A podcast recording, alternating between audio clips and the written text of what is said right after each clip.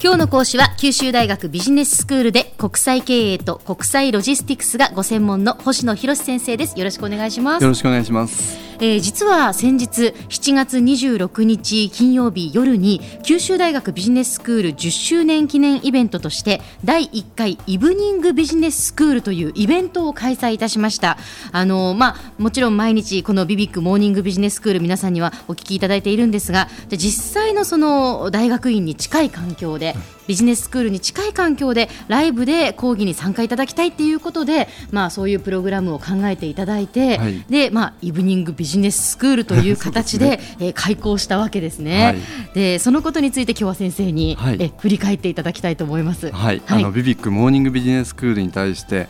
イブニングビジネススクールライブ版ということで企画をしたんですけど、あの結果はちょっと手前味噌なんですけどこちらの予想を大きく上回ったんですよね。でその理由って何かっていうともう福岡県内各地それから熊本県佐賀県からもご参加いただいたっていう非常におそらく FM 福岡の電波届くぐらいのはい、あの広域性があったっていうこと、ええ、それからすごくあの多彩なバックグラウンドを持つ方がですね40数名集まられたっていうこともそうなんですけど、うん、まあ、それで非常に熱いディスカッションだったんですけれども、はい、まあ、それ以上にですねまさにこれはビジネススクールだなって思うようなことがあったんですよね。でそれは何かというと、まあ、こちら側はこう問題を投げかけるとそれに対して皆さんが問題意識を高めてどういうことなのかということをですね皆さんこう積極的に発言してこられたということでちょっとそれについて後でお話をしますけど。はい。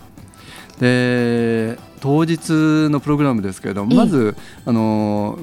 私たちのビジネススクールの高田めぐみ先生による産学連携と特許のライセンスとそれと私のヒューマニタリアン・ロジスティクスという2本立ての講義とあの質疑のセッションだったんですけど、ねはい、あっという間の2時間でした。あの小浜さんにファシリテーションお願いしたんですけど、はい、小浜さんご感想いかがでした？本当にあっという間でしたし、はい、それからその皆さんからのやっぱりその熱い質問がですね、あすごくやっぱりこう志高く意識を高く持っていらっしゃって参加してくださってるんだなというのをすごく感じました。そうですよね、えー、あの後の質疑本当に盛り上がりましたからね、えーでまず最初はあの高田先生のその産学連携と特許のライセンスですけど、はい、あの内容は確か5月の末でですねこの番組で説明されたことを30分詳しい話で、まあ、あの私も初めてしたことってたくさんあったんですけど、はい、あの電話のグラハム・ベルだとか、えー、グールっていうものが大学発のベンチャーだっていう話、でそういうような新しい技術をそのマネジメントするあの知的財産として管理することが非常に難しいっていう話、それから、まあ、大学で生まれた技術っていうものが本当にこうあの市場で使われるかどうかわからない。それをきちんと掘り起こしてですねそれを仲介して管理するっていう、まあ、専門家が必要だっていうことをお話でしたよね。でそれはあのすごくその表現が面白かったんですけど、うん、そのライセンスの専門家っていうのはちょうどお見合いおばさんのような なんかおせっかいだけど情報収集能力に長けていて、頼りになる存在そういう人がいれば、大学発のそのベンチャーっていうものがきちんとその、あの使える技術としてあの市場に出てそれが管理されるって話でしたよね。はい、でその後あの特許登録の費用っていくらぐらいなんですかとか、知的財産としての商標登録ってどういうことなんですかってそんな中質問もありましたよね。はい、ありましたね。ね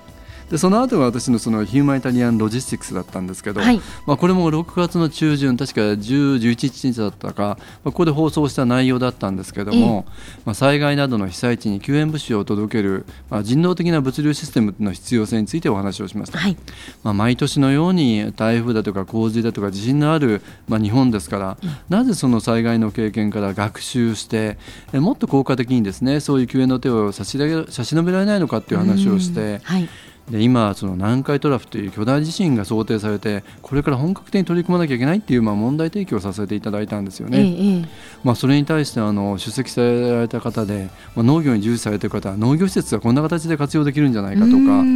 あと具体的な連携の事例を質問されたら確かあれ自治体の方だったようなんですけど、はあね、はい、具体的に地域で何ができるかっていう質問された方、え、あとなんと2か月ぐらいのうちにですねヒューマニタリアンロジスティクスというものをソーシャルビジネスとして立ち上げられるんじゃないかというふうにあの言われてた方もいらしたんですよね。はあそうですか、はい、なんかこれこそビジネススクールだなと思うんですけど、えー、つまり問題提起をされたことに対して、はい、自分なりにこうあの咀嚼をしてでその意識を高めて具体的にどんなことが提案できるかっていうことをですね、えもうわずかの間にそれがあの交換できたっていうすごく密度の高い時間だったと思うんですよね。はい、まあ、これはあの私たちがそのイブニングビジネススクールというライブ版やってみようと企画した時に想定した以上の効果だったんですよね。あなるほど。そうだったんですね。はい、では先生今日のまとめをお願いいたします。そうですねあの今日はあの先日開催されたイブニングビジネススクールのあの報告をさせていただいたんですけど毎朝こうビビックのモーニングビジネススクールであの話されるトピックですけどこれを少し自分にですね置き換えてみたらどういうことなんだろうと、まあ、考えていただくとなんかもう少しこのラジオの聞き方も変わってくるんじゃないかなと思うんですよね。ですからあのビジネススクールっていうのは新しい知識だ知識だとか手法だとか論理的な思考を学ぶところなんですけど、うん、あ例えばビジネこのイーブニングビジネススクールに来ていただいてあるいはこのラジオを聞いていただいてですねその一端を経験しながら自分にこう置き換えて考えていただくともっとこう、うん、あの違ったあの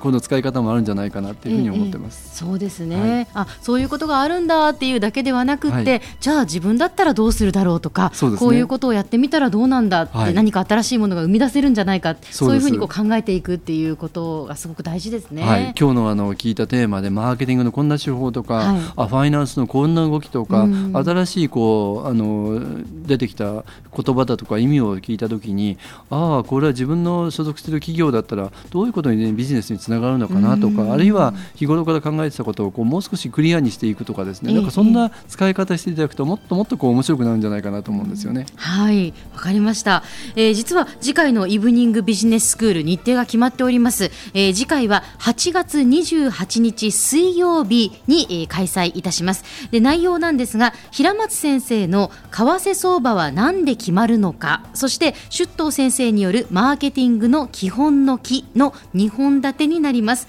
まあ、新しい知識を得るということもそうなんですがいろんな考え方や視点を手に入れる刺激的な機会になればなと思っておりますのでぜひ皆様ご参加ください。ぜひたくさん申し込んでいただければと思います。はいよろしくお願いいたします、えー、今日の講師は九州大学ビジネススクールで国際経営国際ロジスティクスがご専門の星野博先生でした。どうもありがとうございました。ありがとうございました。さてビビックモーニングビジネススクールはブログからポッドキャストでもお聞きいただけます。過去に放送したものも遡って聞くことができます。ビビックモーニングビジネススクールで検索してください。ビビックモーニングビジネススクールお相手は小浜もとこでした。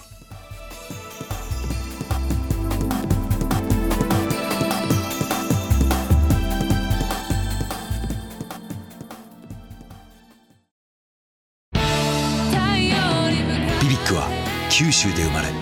九州の人たちに光を届けています。九州のお客様が光り輝くように。それが QT ネットの変わらない思いです。キラキラつながる「QT ネット」